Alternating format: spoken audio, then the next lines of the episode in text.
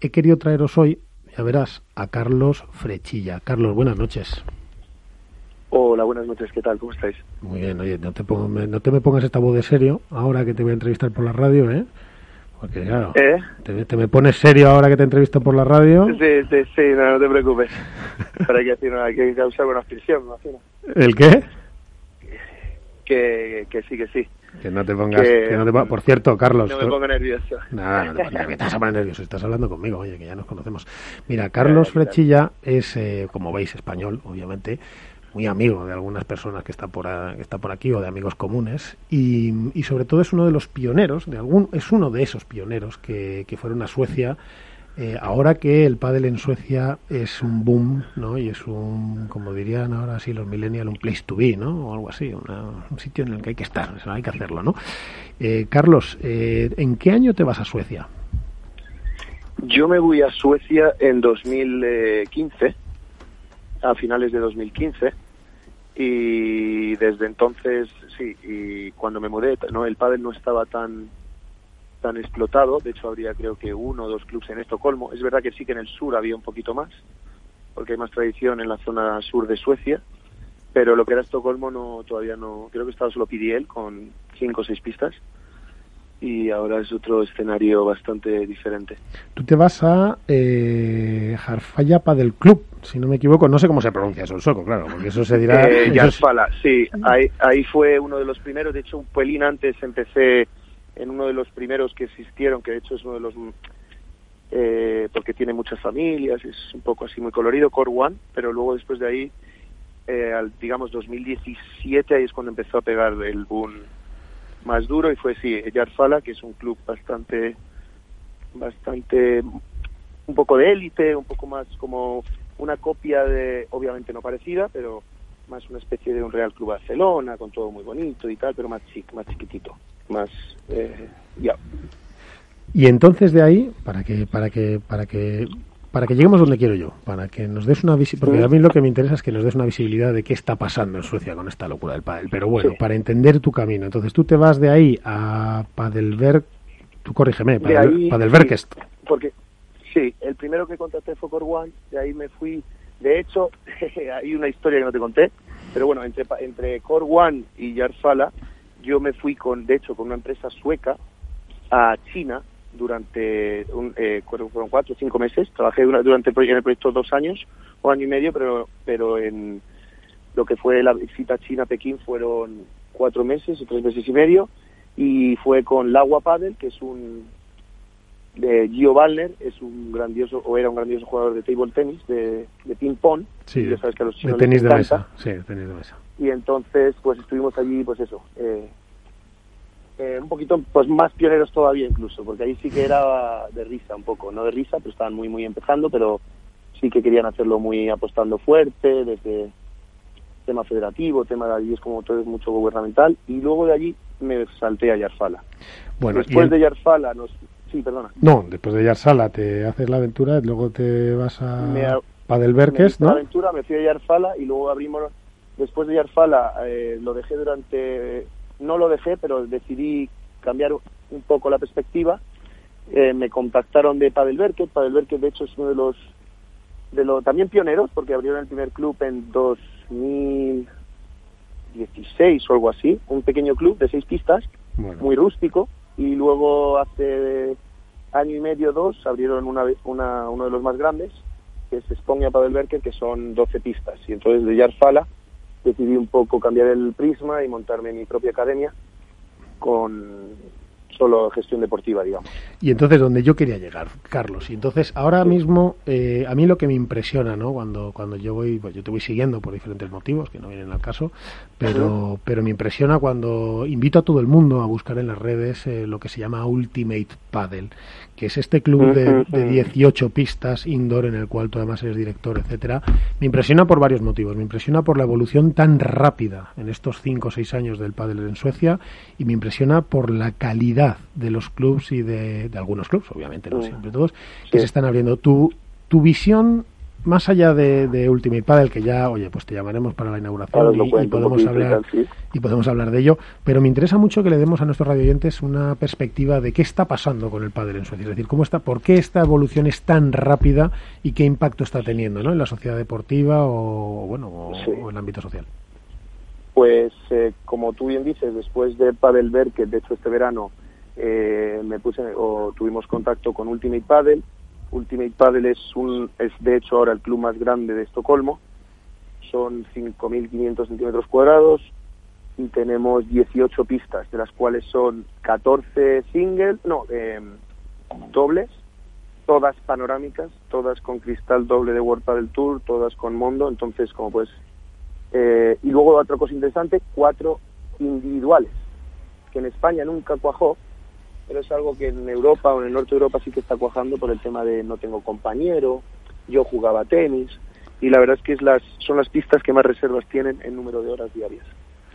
Y referente a lo que me dices, me preguntabas el tema de por qué aquí en Suecia está haciendo... Ah, bueno, y luego ya el siguiente salto, somos 18 pistas, pero eh, te abrimos otras 6 más, entonces pasaremos a tener 22, o sea, otro animalito grande, un sí, pero eso ya en España, Carlos, sería un club importantísimo, importantísimo, es decir, 18 pistas más 4 individuales, más, más 6 exteriores, es decir, eso ya es una barbaridad. A mí lo que me sorprende y es donde, donde me gustaría que, tú me dieras tu opinión, es decir, cómo es, cómo se produce, porque la palanca ha sido brutal, es decir, ha sido una palanca de, no de cero, porque decir de cero sería faltar a la verdad y, explicar toda la historia del padre en Suecia, pues también nos pueden matar los radioyentes, pero, pero ¿cómo ha sido la palanca para que sea tan brutal el crecimiento en Suecia? Eh, primero, porque es un deporte que engancha, como todos sabemos, es un deporte de frikis, en el sentido de que cuando lo to no es no, no es mainstream todavía, pero cuando alguien lo prueba se enamora, ese es el principio, no necesitas un nivel muy alto, entonces pues todos los jugadores de tenis cambian. Luego creo que interviene mucho el programa económico histórico, digamos, en el sentido de que aquí no ha habido crisis en muchos años, la gente es bastante profesional en el sentido de hacer el business y luego no ha llegado en yo creo que en España hubo un poco de crisis cuando empezaron a tirar los precios y cosas así, entonces los clubes sufrieron mucho. Aquí una hora de pádel cuesta 44 euros. Entonces, si, si un cliente está pagando 44 euros, tiene que tener un, pues eso, un, eh, unas cualidades buenas. Entonces, no solo nuestro club, todos los clubes tienen unas, unas, unos niveles muy, muy altos de, de pistas, de instalaciones, todo con sauna, todo muy bien. Pero sobre todo yo creo que es el, el germen de no tener crisis. Entonces eh, hay negocios, se ve negocio, entonces la gente con dinero, la gente interesada salta eh, y empiezan con, bueno, proyectos brutales. Y te digo que no solo a nivel, eh, ahora mismo solo están hablando de clubs, pero dentro de poco también de proyectos deportivos. Y para que te hagas una idea, hay colegios e institutos ya que tienen programas de padre. Eso en España no, no, se contempla en muchos sitios. Estamos hablando de colegios públicos, no de colegios privados. Entonces yo creo que eso es una mezcla de, diferentes aspectos, tanto económicos como, como, como eso que te acabo de comentar. Es verdad que la relación, la relación además de la raqueta en Suecia con, con, el país es muy importante en tradición, tanto en el tenis como en el tenis de mesa. Efectivamente. O sea, ha sido una llegada muy natural para ellos, ¿no? Sí, y luego otra cosa que además que se me acaba de ocurrir y no hay que quitarle mérito, el pádel se ha hecho muy muy famoso, especialmente en los últimos años. Ahora todo el mundo habla de Slatan Center y de los centros que, que Slatan pone su nombre. Slatan Ibrahimovic, para los que nos escuchen. Cuando dice Slatan es Slatan Ibrahimovic. Perdóname, Ibrahimovic. Entonces, eso está muy bien, pero el que realmente hizo el boom fue el grupo PDL, que está llevado por otro tenista o jefe de la raqueta, Jonas Bjorman, y fue el primero en el que empezó eh, pues el club era pequeñito, solo había seis pistas o siete en Estocolmo, pero lo ponían en la televisión, iban televisiones, iban... Entonces la gente empezó poco a poco a ver qué era el pádel. Se puso un día, vamos, hemos estado en televisión nacional, eh, televisión local, desde hace nada, o sea, ha habido desde siempre mucho apoyo, por tanto, por parte de, de, de, las televisiones, de la radio y tal. Entonces como que la gente pádel, pádel, pádel, pádel, pádel, y ahora es trend topic en cualquier escala, tanto arriba como abajo. Oye, Carlos, y para, para dejarte, que no te voy a robar más tiempo, que es muy tarde y tendrás millones de cosas que hacer después de este pedazo de club que habéis inaugurado, que es Ultimate, Ultimate Padel, que de verdad eh, recomiendo a todo el mundo que lo vea. ¿Cuánta gente más o menos está jugando al pádel? En cifras, supongo que es dificilísimo de saber ahora y muy rápido, ¿eh? que tiene que vamos ya apuradísimos. Vale, eh, pues mira, lo que te, de números... Sí, ah, dime, dime, perdona. Nada, nada, simplemente eso y, y cómo y qué tal funciona la Federación Sueca. Eh, pues la eh, el tema de jugadores ha sido una explosión brutal.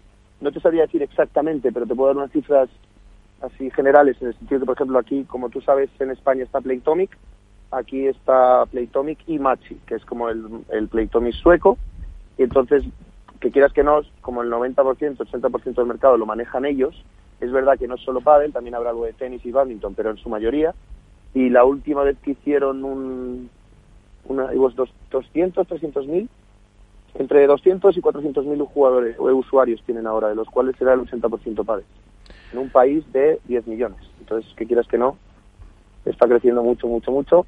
Federación creciendo también, con alguna pequeña dificultad, pero porque aquí los, los circuitos, y tanto el, el, nacional chiquitito y el local, tienen hay buenos premios. O sea, una prueba nacional aquí son 800, 1000 euros algo así por, para la pareja, que quieras que no, es algo muy positivo.